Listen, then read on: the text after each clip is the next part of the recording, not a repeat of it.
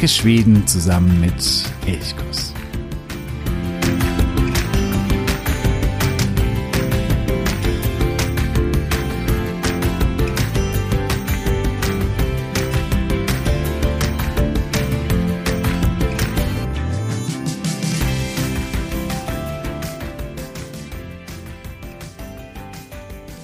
Hejsan! Vad roligt att du lyssnar på Elchkuss-podden. Ja, heute werden wir wieder Schwedisch sprechen oder uns mit dem Schwedischen beschäftigen. Und immer, wenn es soweit ist, dann ist auch Heike nicht fern. Ich denke, du kennst sie mittlerweile, da wir schon einige Folgen zusammen gemacht haben. Heike ist Schwedischlehrerin bei OBS, dem Sprachinstitut für die skandinavischen Sprachen.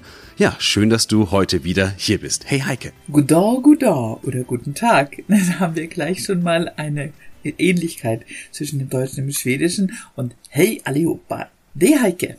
Ja, du hast mir schon ein paar Mal von einem Lieblingswort, das du im Schwedischen hast, erzählt. Und dieses Wort ist Fauteuil. Was fasziniert dich an diesem Wort so sehr, Heike? Ja, das stimmt allerdings, Jo. Also Fauteuil ist so ein wunderbares Fremdwort, das natürlich aus dem Französischen ins Schwedische gewandert ist. Und ich bewundere da auch immer wieder die völlige Unerschrockenheit, mit der Schweden dann ein so schwieriges Wort wie Fauteuil, also Sessel, schwedisieren. Äh, sie nehmen einfach die Aussprache, die es äh, ja nun auch schon im Französischen ein bisschen in sich hat, dieses Fauteuil, und sagen aber, naja gut, so wie es im Französischen geschrieben wird, also F-A-U-T-E-U-I-L, das geht gar nicht. Wir machen das Ganze entspannt auf Schwedisch und dann wird daraus einfach ein F, schwedisches O, T-Ö-L-J. So, und schon haben wir ein Fauteuil. Es ist noch rudimentär zu entdecken, dass das mal das französische Fauteuil war, aber es wird im Schwedischen benutzt und es ist ein ganz normales Wort geworden. Und das ist für mich so ein Beispiel für die tatsächliche Unerschrockenheit und äh, immer wieder große Abenteuerlust, mit der in Schweden die Fremdwörter aus allen möglichen Sprachen eingeschwedischt werden. Und zwar auf eine sehr ähm, intuitive Art und Weise, dass man es leicht aussprechen kann und dass man es vor allen Dingen auch gut schreiben kann. Das finde ich auch mal sehr, sehr faszinierend. Eben Fauteuil ist super Wort. Ich finde äh, Gratin, das dann zu Gratin wird mit E-N-G ja. hinten dran geschrieben, ja. finde ich auch äh, grandios gut. Genau. Ja, und da haben wir schon äh, so zwei Wörter, Fauteuil und Gratin, die beide aus dem Französischen entlehnt wurden. Aber es sind natürlich bei Leibe nicht die einzigen Lehnwörter. Es gibt unfassbar viele Lehnwörter, die aus anderen Sprachen ins Schwedische gekommen sind. Und damit wollen wir uns heute eben beschäftigen mit diesen Lehnwörtern, mit, den, mit dem Einfluss von anderen Sprachen auf das Schwedische. Und ja, das ist super spannend und es gibt so viele Einflüsse und äh, dann auch faszinierende Entwicklungen im Schwedischen, wie du gerade schon gesagt hast, die dann eben so eingeschwedischt werden, teilweise sehr, sehr rigoros in der Schreibweise angepasst. Und genau darüber wollen wir uns heute unterhalten.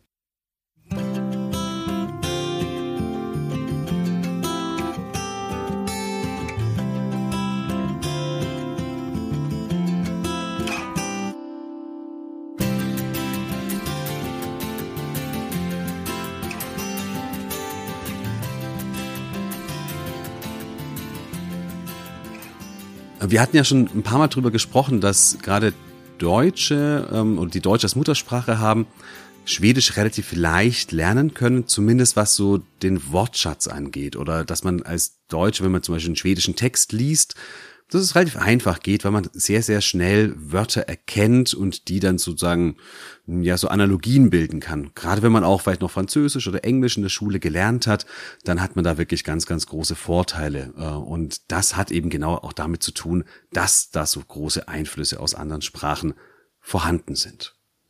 Schwedisch ist wie das Deutsche eine germanische Sprache, aber dann eben im Gegensatz zum Deutschen eine nordgermanische Sprache. Und das Nordgermanische oder auch das Altnordische wird es auch häufig genannt, das entwickelte sich so ganz grob um 800 hat es sich so ein bisschen ja ausdifferenziert und es gab hier das Alt-Westnordische, aus dem sie dann Norwegisch und dann aber auch Isländisch, Färisch entwickelt hat.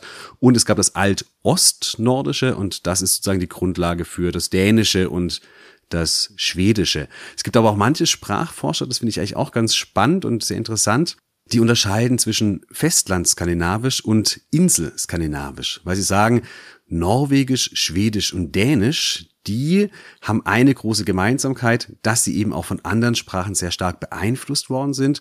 Und Färisch und Isländisch, die so ein bisschen abgelegen da im Atlantik ähm, wohnten und wenig Einflüsse von außen hatten, dass die sich eben ganz anders entwickelt haben oder eben weniger entwickelt haben und deswegen noch viel ursprünglicher auch sind.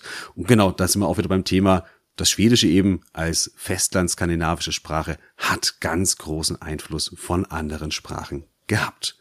Ja, und wir starten jetzt mal und ähm, beginnen erstmal im Mittelalter. Denn das Mittelalter, da ging es so richtig los mit den fremden Einflüssen und das hat zunächst mal mit der Kirche zu tun. Ja, definitiv. Ähm, Schweden wurde ja dann, oder das Gebiet des heutigen Schweden wurde ja dann auch im frühen Mittelalter christianisiert. Und mit der Christianisierung, dann kamen natürlich außer den Gedanken auch viele Wörter mit nach Schweden. Vor allen Dingen Wörter griechischen und lateinischen Ursprungs. Und das sind Wörter, die wir heute im Schwedischen auch noch benutzen. Ich nenne mal einfach mal zwei Beispiele. Aus dem Griechischen gibt es das Wort Kyrka für Kirche und Biskop für Bischof. Das hat also beides griechische Ursprünge. Hingegen äh, die beiden anderen Wörter auch als Beispiele ein Messa und ein Kloster, die haben lateinischen Ursprung und die sind inzwischen ganz normale schwedische Wörter, aber sie sind eben schon seit einer sehr langen Zeit in der schwedischen Sprache vorhanden, wurden natürlich erst nur im, äh, im kirchlichen, im religiösen Zusammenhang benutzt, aber sind heute normale Allerweltswörter. Und dass Chyrka tatsächlich ein griechisch, eines griechischen Ursprungs ist, das wissen, glaube ich, inzwischen nur noch die allerwenigsten das stimmt. Ich denke da so ein bisschen ähm, weltlicher. Ich denke auch an den Wein, äh, der eigentlich auch aus dem äh, Lateinischen kommt, von Vinum. Und das hat man im Schwedischen mit Wien, da ist es noch sehr deutlich auch, äh, auch erkennbar, dieses Ursprungswort. Also da gibt es sehr, sehr viele Wörter. Hat natürlich auch damit zu tun, dass äh, die Kirchensprache eben Latein war und Latein wiederum ja vom Griechischen beeinflusst ist. Und die Mönche, diejenigen waren, die natürlich auch Dinge aufgeschrieben haben. Und die einzigen waren eigentlich, die Dinge oder größere Texte aufgeschrieben haben und deswegen diese Wörter natürlich auch in die Schriftsprache sehr schnell übergehen konnten, genau. Ja, das ist der eine große Einfluss. Das sind ähnliche Wörter, die wir zum Beispiel auch im Deutschen ja auch ähm, haben aus dem Lateinischen. Und dann gibt es aber im Mittelalter den zweiten ganz, ganz entscheidenden großen Einfluss und das ist das Mittelniederdeutsche. Und das Niederdeutsche, das kommt vor allen Dingen durch die Hanse nach äh, Schweden. Die Hanse, dieser ja, Handelsverbund, der die Ostsee dominierte, den Ostseehandel absolut dominierte hansische Kaufleute waren maßgeblich zum Beispiel auch verantwortlich für den Aufbau von Stockholm und für die Entwicklung von Stockholm. Viele Händler und dann auch Handwerker lebten in Stockholm und dadurch kamen natürlich ganz, ganz, ganz viele Wörter, vor allen Dingen aus dem Niederdeutschen nach Schweden. Das ist vor allem so diesem Bereich Handel, Handwerk, auch ein bisschen Verwaltung vielleicht oder auch Kriegsführung. In diesen Bereichen, da kommen hier im Mittelalter extrem viele Wörter. Und das ist spannend, das zu sehen. Hast du ein paar Beispiele äh, für solche Wörter? Ja, natürlich.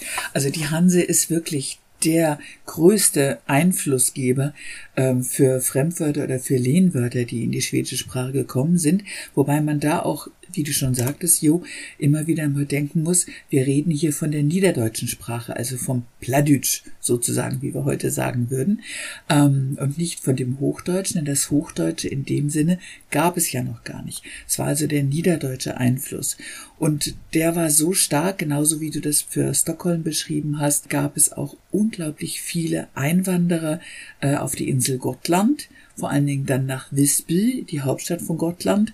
Die wurde, die war ja das schwedische Zentrum des Hansehandels und dort ließen sich sehr, sehr viele Leute aus Niederdeutschland nieder, die natürlich auch Niederdeutsch sprachen und die dann die Sprache auch mit dem Schwedischen mischten. Ein kleiner Fakt noch nebenher die, das Stadt, die Stadt, äh, Stadtgesetz von Visby wurde eben übrigens auf Deutsch geschrieben, also war auf Niederdeutsch geschrieben und nicht auf Schwedisch. So groß war der Einfluss der Hanse damals. Ja, wir haben da natürlich viele Einflüsse, zum Beispiel durch den Tausch, durch den Handel, Sachen, äh, Wörter wie Frucht für Obst also kommt vom Frucht, im deutschen Frucht, Frucht im schwedischen, Pepper natürlich, Sirap, dann Russin, das beliebte Wort Russin für Rosine, Kanel, unsere Kanelbulla, das ist also der Zimt und das kommt von dem niederdeutschen Wort Kanel. Also das wurde wirklich eins zu eins in das ins Schwedische übernommen. Dann die Sprachen aus dem Handel, also aus dem Geschäfts, äh, aus der Geschäftssprache Handel. Im Schwedischen ist es dann Handler, haben wir heute noch, einkaufen, Handler. Dann Biete, das heißt austauschen oder vertauschen. Und Wara, klar, da haben wir natürlich das Wort Ware im Deutschen dahinter. Wikt können wir verstehen. Betorla ist für uns kein, keine, und kein großer Unterschied. Schöpa für kaufen, das kann man auch noch wieder aus dem Niederdeutschen herausfinden. Frakt für Fracht. Also das sind schon mal sehr praktische und viele, viele Wörter, die im Schwedischen inzwischen gang und gäbe sind, bei denen man oft den deutschen oder den niederdeutschen Hintergrund natürlich gar nicht mehr weiß. Mhm. Dann, was auch ganz interessant ist, ist, dass äh, viele ehemals deutsche Wörter die schwedischen versetzt, äh, ersetzt haben. Wir haben dabei als äh, finde ich immer als äh, bestes Beispiel das Wort Fenster für Fenster. Das hieß nämlich früher im Schwedischen Windöga, also Windauge. Und das wurde dann relativ schnell durch das Wort Fönster ersetzt, wobei Fönster ja lateinischen Ursprungs ist. Genau, das wollte ich auch gerade sagen. Da haben wir wieder das Lateinische, das dann hier über das Deutsche ins Schwedische eingewandert ist. Auch bei Windöger ganz spannend finde ich, dass das ja im Englischen noch vorhanden ist. Window, das kommt ja genau ja. auch, hat genau die gleichen, die gleichen Wurzeln wie Windöger. In der Tat, stimmt da kam die, haben sich die Lateiner nicht durchgesetzt, genau. die ja auch in Großbritannien ja. lange waren. Aber nein, die Engländer beharrten auf ihren Window. Ich habe auch noch einige so Berufsbezeichnungen, gerade bei Handwerkern, mhm. Skumakare zum Beispiel, der ja. Schuhmacher, ja. auch das so ein niederdeutsches Wort, das in das Schwedische gegangen ist, oder der Schöpmann, du hast Schöpa gesagt, kaufen, und der Kaufmann ist dann eben auch ein niederdeutsches Wort, oder auch der Rittere, also auch der Ritter, auch in diesem Bereich kommen quasi deutsche, niederdeutsche Wörter ins Schwedische. Das ist äh, ganz spannend. Ja? Genau das ist nämlich auch etwas, was sehr interessant ist. Du sagst eben Ritter, also auch der Adel übernahm dann die deutsche Sprache oder die niederdeutsche Sprache als höfliche, als Hofsprache. Und da wurden dann ganz viele Begriffe aus dem Niederdeutschen ähm, ins Schwedische übernommen. Also diese Sagen wie Herre und Früh, also ein edler Herr und eine Edeldame oder auch, was wir heute Hertig oder eine Hertiginna, ein Herzog, eine Herzogin, ein Greve, Grevinna, alles das sind Sachen, die damals schon im Schwedischen ein, ähm, äh, Einfluss fanden und die dort sich etabliert haben. Und wir haben auch Sachen aus dem Bereich des mittelalterlichen Turnierspiels, die sich heute sogar noch in gewissen Redewendungen halten. Also eine Redewendung wie zum Beispiel Bryta en Lanz für non. Das heißt, jemand, für jemanden eine Lanze brechen. Das kommt aus dem Mittelalter. Also ich glaube, da sieht man schon, wie groß der Einfluss ist. Ja. Was ich auch ganz spannend finde, dass es manchmal auch so dann Bedeutungsverschiebungen gibt. Ich habe zum Beispiel das Wort Ganska gefunden, was im Schwedischen ja ziemlich heißt und das eben auch vom Niederdeutschen ganz kommt. Also und ganz ist ja deutlich mehr als eigentlich ganz, gell? Ähm, und da gab es durchaus auch dann manchmal so Verschiebungen, Veränderungen in der Bedeutung. Das kommt natürlich auch vor. Das heißt nicht, dass immer die Wörter exakt die gleiche Bedeutung noch haben. Das ist was ganz Wichtiges, glaube ich auch. Ja, ein anderes Beispiel für das ist wunderschön mit dem ganz gern anderes Wort, wo die Bedeutung sich wirklich sehr stark verändert hat, ist bei dem Wort schön. Also als es wurde mal äh, genommen, kam vom deutschen Wort schön natürlich und das ersetzte dann das altschwedische Forger oder Deilig, wobei Forger heute noch ein Wort ist, das in manchen, in der Poesie manchmal noch vorkommt. Wenn man also etwas als wunderschön, graziös bezeichnet, ist das Forger, aber das Wort schön also S-K-Ö-N geschrieben, heißt leider heute gar nicht mehr schön, sondern das Wort schön hat die Bedeutung von gemütlich, angenehm. Das ist schön und nicht mehr schön. Das ist natürlich wacker inzwischen. Gut, dann äh, ja, lassen wir das Mittelalter mal hinter uns und ich würde sagen, wir springen mal so ins ja, 17., 18. Jahrhundert. Hier wird Französisch hip, richtig hip, vor allen Dingen in den Adelshäusern. Über jeder, der irgendwie auf was auf sich hält, der spricht Französisch äh, oder tut so, äh, wie vielleicht auch man sich denkt, dass man in Frankreich sich verhält, das, das wird einfach unglaublich hip. Und damit kommt ganz viel auch so in, ja, so kulturelle Wörter oder aus dem Bereich Kultur, Essen, Mode, Inneneinrichtungen. In genau diesen Bereichen, da sind die Einflüsse des Französischen immens. Und ja, schauen wir uns da auch mal ein bisschen an, was wir da so haben. Da haben wir den Fauteuil natürlich oder ja. das Gratin. Da haben wir diese Wörter, die kommen hier im 17. bis 18. Jahrhundert aus dem Französischen ins Schwedische. Aber es gibt natürlich noch deutlich mehr. Ja, das war damals natürlich die hippe Sprache in ganz Europa. Französisch war die Sprache der Kultur, der Diplomatie und nach Schweden kam sie natürlich nicht zuletzt durch Jean Bernadotte, der dann als Karl XIV. Johann schwedischer König wird und dessen Nachfahren heute immer noch auf dem Thron von Schweden sitzen. Schwedisch, äh, Französisch, Entschuldigung, kam etwas später nach Schweden. Es dauert halt alles immer ein bisschen, bis die Sachen so aus Mitteleuropa bis oben äh, in Skandinavien ankamen. Aber Französisch war wirklich dann die Sprache der Kultur, der Höflichkeit, des Adels.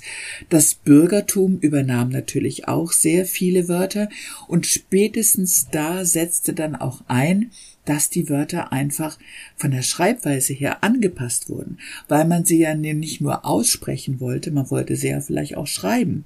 Und nicht jeder beherrschte die französische Sprache, vor allem die Orthographie. Deshalb schlichen sich dann so langsam Schwedisierungen ein und da kamen dann eben auch diese Endungen mit ANG statt AUNT im Französischen da rein. Dann wurden einfach Wörter lautsprachlich äh, schwedisch ausgesprochen. Übrigens, was ich sehr nett finde, das Wort en caleçon, also eine lange Männerunterhose, kommt tatsächlich auch aus dem Französischen und äh, ist inzwischen ein so tief schwedisches Wort. Es denkt da auch, glaube ich, keiner mehr drüber nach, dass es mal aus dem Französischen kam ursprünglich. Äh, dann so Sachen wie Salat oder Sauce das sind natürlich auch ursprünglich französische Wörter, die aber gerade bei Sauce, ja, da muss man genau nachgucken, um wirklich noch zu sehen, dass es mal französisch war. Oder alle, oder die meisten von euch kennen wahrscheinlich Poeng. Der Poeng ist aus dem Französischen von Point, aber Point kann man nicht schreiben, also hat man da ein P-O-E-N-G rausgemacht. Und was es lange Zeit gab, inzwischen ist es durch das englische Wort ersetzt worden, ist das Mannequin, also ein Mannequin. Und auch das Q-U-I-N ist schwierig im Schwedischen, also haben wir da ein K-E-N-G rausgenommen. Dadurch verliert das Wort vielleicht so ein bisschen die französische Leichtigkeit, aber es wird unfassbar schön im Schwedischen auffällig auch diese, du hast schon gesagt, diese Vokalkombination EAU im Französischen, zum Beispiel Büro, EAU, das kann man im Schwedischen nicht schreiben, da wird dann einfach ein, eben dieser A mit Kringel ähm, draus gemacht äh, und äh, dann hat man dieses Wort eingeschwedischt. Ja. Das ist natürlich auch wahrscheinlich etwas Entscheidendes. Das Mittelniederdeutsche, das war sehr, sehr eng verwandt mit dem Schwedischen, konnte deswegen auch noch viel einfacher in, ins Schwedisch integriert werden und und das Französische hat natürlich große Unterschiede, gerade in der Schreibweise, in der Aussprache. Und da muss man dann einiges einiges anpassen und das wird äh, sehr sehr konsequent teilweise gemacht und das finde ich auch äh, wirklich äh, teilweise witzig und total schön. Es wird schön gemacht, aber allerdings unter völliger Missachtung jeglicher Ausspracheregeln, die es eigentlich in der, in der schwedischen Sprache gibt und die dort auch relativ konsequent eingehalten werden. Aber ähm, sobald ein Fremdwort übernommen wird, werden die außer Kraft gesetzt, diese Regeln. Also ein Beispiel dafür ist zum Beispiel ist das Wort Chör für Chor. Das schreibt sich K-Ö-R. Nun haben wir ja die schwedische Ausspracheregel. Wenn nach dem K ein Ö kommt, dann wird das K zu einem, ich lase zum CH-Laut, aufgeweicht, wie bei dem Wort köra, also selbst fahren. Aber Kör wird einfach K-Ö-R geschrieben und das bleibt auch Kör und wird auch Kör ausgesprochen. Da muss man einfach wissen, woher es kommt beziehungsweise man muss sich einfach die, die Aussprache inzwischen einfach entsprechend merken. Und da gibt es noch so ein paar witzige Wörter, wie zum Beispiel Bagage. Also das wird ja fast oder ich glaube sogar genau gleich geschrieben wie im Französischen, also B-A-G-A-G-E, ja. das Gepäck. Mhm. Und ähm, hier wird ähm, tatsächlich, also diese Wörter gibt es durchaus auch, wo quasi die Schreibweise gar nicht so sehr angepasst wird, aber das ist nur, das sind nur sehr wenige, glaube ich. Das sind wirklich, ja, das sind ganz wenige Wörter, ja, die es irgendwie geschafft haben, Französisch zu überleben im Schwedischen. Ja, ja.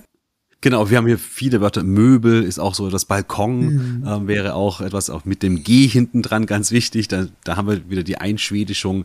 Oder auch im kulturellen Bereich, das Pièce mhm. beispielsweise. Unbedingt, das, ja. das Theaterstück äh, wäre etwas, das Parfüm natürlich. Also da gibt es sehr, sehr, sehr viele Wörter. Wobei das Parfüm eben dann äh, YM geschrieben wird im Schwedischen. Genau. Weil wir, ja, wir haben ja im Schwedischen kein Ü-Laut, beziehungsweise im, im Deutschen schreiben wir es mit Ü, aus dem Französischen ist es nur ein U, wird aber Ü gesprochen.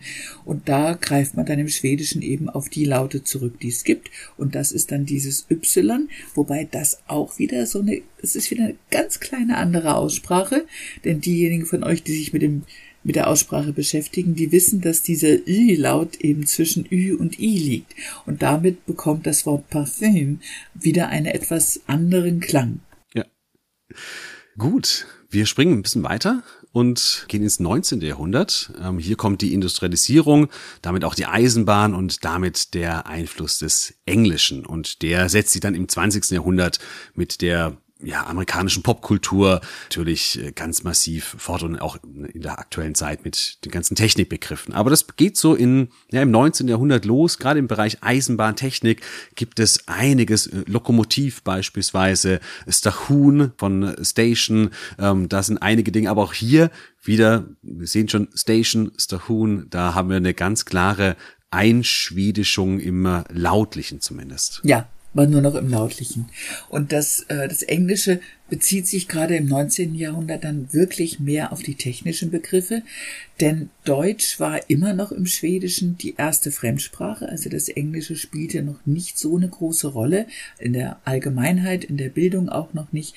Das kam tatsächlich erst äh, nach dem Ende des Zweiten Weltkriegs. Ab da war Schwedisch dann erste Fremdsprache und ab da kamen dann natürlich auch im Bereich der Filme, da kamen dann viele englischsprachige Filme nach Schweden, die alle bis heute ja auch nicht synchronisiert werden. Also in Schweden gibt es keine synchronisierten Filme, was natürlich dazu führt, dass die Menschen einfach Englisch dauernd im Ohr haben und das dadurch auch viel leichter lernen und auch immer öfter benutzen.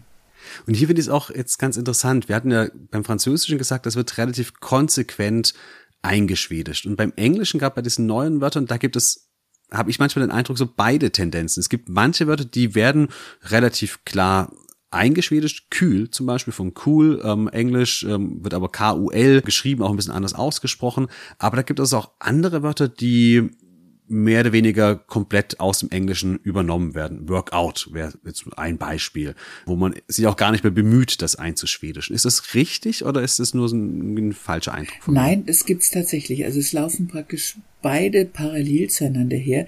Es gibt ja auch englische Wörter, die ganz konsequent nicht nur eingeschwedischt werden, sondern für die es tatsächlich auch schwedische Wörter gibt. Der Computer, der bei uns äh, völlig normal ist, das ist im Schwedischen ein Dortur. Und zwar bezieht sich das Wort Dortur darauf, das sind Dateien. Also man betrachtet da wirklich nur die Software und die lässt die Hardware völlig außer Acht. Und dann ist ein Dortur eigentlich schon ein Pluralwort.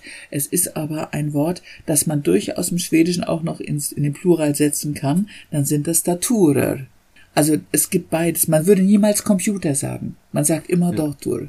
Ich glaube, das ist auch ganz, ganz interessant. Gerade, dass dieses Wort, dass es so ja ständig gebraucht wird, dass gerade hier ein eigenes Wort kreiert wurde, ähm, sozusagen, und nicht das englische Lehnwort übernommen wurde. Ja.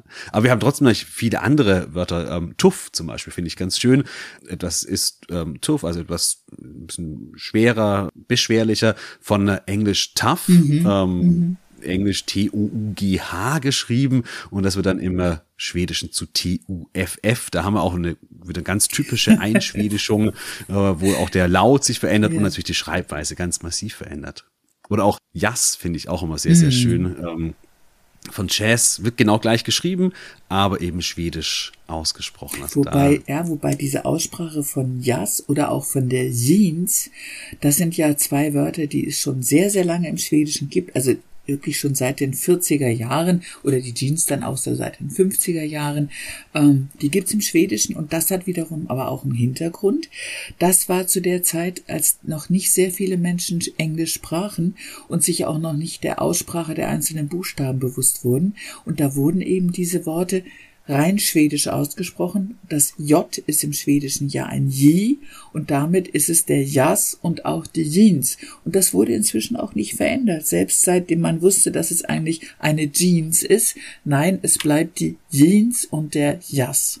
Das ist auch ein bisschen bei Lunch wahrscheinlich auch ähnlich. Genauso, ne? also ganz genau. Das schwedische ja. Mittagessen von Lunch, mhm. äh, Englisch.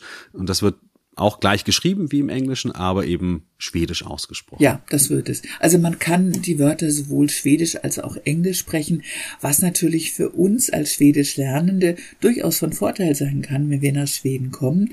Ihr habt sicherlich alle schon gemerkt, wie gut die allermeisten Leute in Schweden Englisch sprechen, aber trotzdem freuen die sich wirklich wahnsinnig, wenn man einfach versucht, Schwedisch zu sprechen.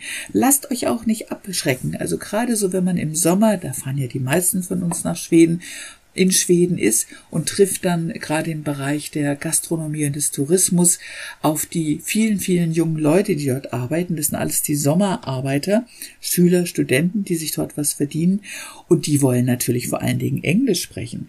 Und da muss man manchmal schon ein bisschen hartnäckig und sein und dann sagen, also, nej tack, jag vill inte ta det på svenska.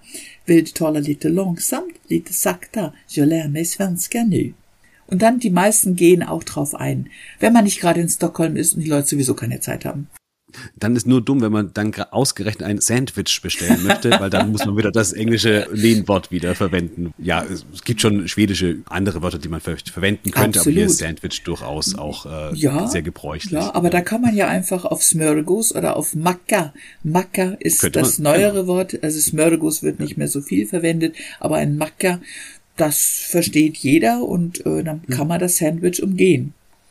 Was ich ganz spannend fand, als ich es ein bisschen recherchiert habe, ist, dass das Wort Cycle, also Fahrrad, mhm. ähm, kommt auch aus dem Englischen vom Bicycle und dass es erst relativ spät entlehnt wurde, in den 1950er, 1960er Jahren. Das fand ich äh, höchst interessant, dass auch quasi solche, ich sage jetzt mal, sehr, sehr gewöhnlichen Wörter, die man wirklich ja ständig benötigt, wo man sagt, das ist irgendwie so was ganz Grundlegendes, dass die erst relativ spät entlehnt worden sind. Fand ich, fand ich sehr, sehr interessant. Ja, das hängt auch wieder damit zusammen. Es gibt mir das Gepanz zwischen Stadt- und Landbevölkerung.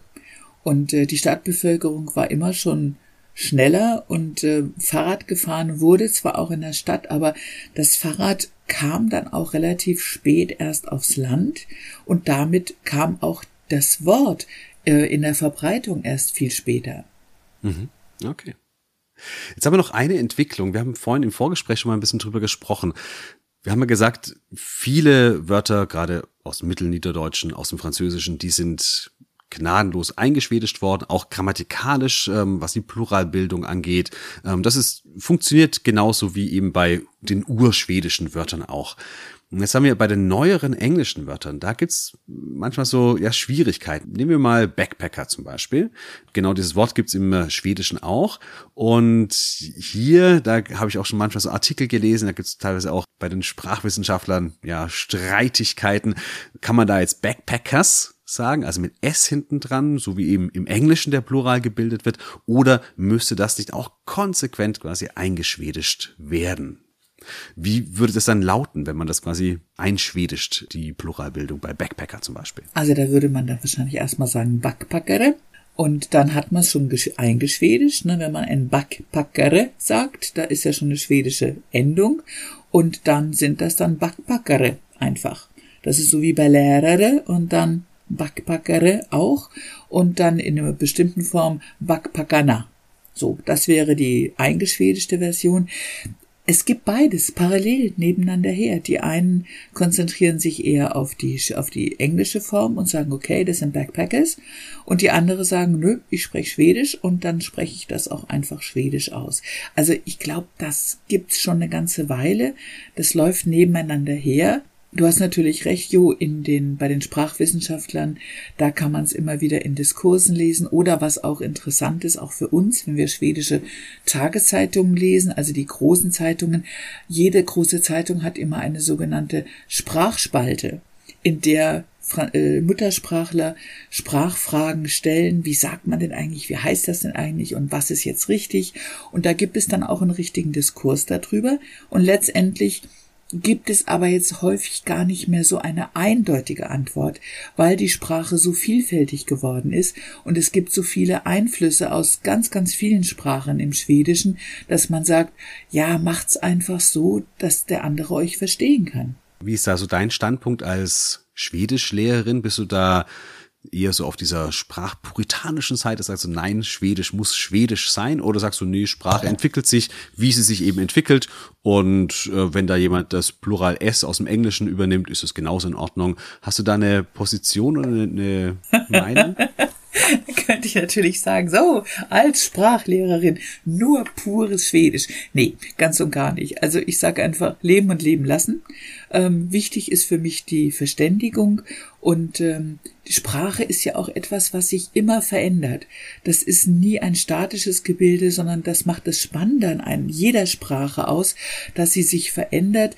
Ich finde die Geschwindigkeit im Schwedischen rasant im Vergleich zu manchen anderen Sprachen und ich glaube auch nicht, dass man sich dagegen stemmen kann ähm, und darauf äh, beharren muss, nein, bitte, wir sprechen jetzt Schwedisch und es wird alles auch nur schwedisiert mit den schwedischen grammatikalischen Endungen oder auch nicht. Ich denke einfach, beides hat seine Berechtigung, beides kann verwendet werden. Wichtig ist einfach die Kommunikation und das Verständnis füreinander. Aber da stimme ich dir absolut zu. Sprache verändert sich und das ist ja auch das Schöne. Und Sprache wird ja oft auch reicher dadurch, wenn man sich jetzt überlegt, das Schwedische hätte alle französischen Lehnwörter abgelehnt, weil man sagt so, nein, man will hier Schwedisch sprechen, dann würden ganz schön viele Wörter fehlen und Schwedisch wäre ärmer dadurch. Und ähm, deswegen, ja, Sprache verändert sich und es ist gut so. Absolut, das sieht man in jeder Sprache auch. Und jeder Versuch, also im Deutschen gibt es da auch immer wieder Versuche. Also es gab gerade so im, im, im 19. Jahrhundert gab es im Deutschen auch relativ verzweifelte Versuche, die deutsche Sprache ähm, zu bewahren, also die vor ausländischen Einflüssen zu schützen, was eigentlich das Ganze ad absurdum führt. Es funktioniert nicht. Gott sei Dank leben wir alle nicht auf kleinen eingegrenzten Inseln, sondern wir leben alle zusammen auf dieser Welt und wir tauschen uns aus, wir beeinflussen uns gegenseitig und das ist auch das Schöne. Das ist ja auch so wichtig, dass man sich eben leichter verstehen kann. Wie du schon am Anfang sagtest, Jo, man kann als Deutscher schwedische Texte, zumindest auch wenn man kein Wort Schwedisch kann, kann man da zumindest so viele Wörter erkennen, dass man meistens den Sinn erschließen kann. Und das ist doch toll. Ja, und so geht es auch immer weiter. Also auch jetzt aktuell nimmt das Schwedische auch aus anderen Sprachen Wörter auf, zum Beispiel aus dem Arabischen. Ähm, da kommen ja. natürlich auch durch die Zuwanderer ähm, einige neue Wörter rein. Auch das Italienische ähm, hat hm. so seit den, ja, seit der Mitte des 20. Jahrhunderts einen größeren Einfluss bei manchen Wörtern. Zum Beispiel das neue schwedische Lieblingsessen Pizza Kebab. Da haben wir jetzt gleich ein italienisches und ein arabisches ja. äh, Lehnwort. Also das gibt's natürlich auch und das geht immer weiter und äh, so werden vielleicht in, ich weiß nicht, 50 oder 100 Jahren wird es noch eine andere Sprache geben, die vielleicht einen größeren Einfluss auf das Schwedische nehmen wird. Und das ist dann eben auch genauso in Ordnung. Das gibt es, das gibt es. Man darf natürlich auch bei den ganzen Diskussionen nie den Einfluss der Jugendsprachen vergessen. Die Jugendsprache, das ist die Sprache, die am ehesten neue Wörter aufnimmt, die die Wörter auch dann verändert. Das ist eine unglaublich kreative Sprache und viele Wörter, die wir heute benutzen, ich denke zum Beispiel an Tjej und Kille, was im Schwedischen völlig normal ist, das hat Flicker und Poike eigentlich schon fast ersetzt. Das kam ursprünglich mal aus der Jugendsprache. Und das ist etwas, wodurch die Sprache lebt und auch lebendig bleibt. Absolut. Ich glaube, das ist ein schönes Schlusswort. Ja, dann äh, haben wir hier mal einen äh, großen Ritt durch die äh, Sprachgeschichte gemacht. Wir haben viele Dinge natürlich auch ausgelassen. Man kann hier noch über ganz, ganz viele Entwicklungen, ähm, Lautverschiebungen oder nicht mitgemachte Lautverschiebungen äh, sprechen. Aber ich glaube, dann wird es auch irgendwann mal zu sehr sprachwissenschaftlich. Und heute ging es uns ja vor allen Dingen um den Einfluss von anderen Sprachen auf das Schwedische. Ja. Ja, wenn du noch mehr oder noch intensiver ins Schwedische eintauchen willst, dann ja, überleg dir doch mal, ob du vielleicht einen Sprachkurs besuchen möchtest, zum Beispiel bei OBS, dem Sprachinstitut für die skandinavischen Sprachen. Da kannst du natürlich dann auch mit Heike oder mit vielen anderen Schwedischlehrerinnen Schwedisch lernen. Ja, so viel zur Sprachgeschichte, so viel zu den Lehnwörtern. Wenn du ein ganz besonderes oder ein Lieblingslehnwort hast, dann schreib gerne an elchkus.elchkus.de und teile uns das mit. In den Shownotes habe ich so ein paar von diesen Wörtern, über die wir jetzt heute gesprochen haben, aufgenommen. Das tauchen nicht alle auf, aber einige oder einige wichtige kannst du da nochmal nachlesen. Ja, und damit sage ich dir, Heike, vielen, vielen Dank. Tschüss und Tag. Schön, dass du heute wieder dabei warst. Ja, tack så mycket Jo och tack för er att lyssna. Und ich wünsche euch allen noch eine gute Zeit. Ja, da schließe ich mich an. Eine wunderbare Woche dir. Ha det så bra. Vi hörs.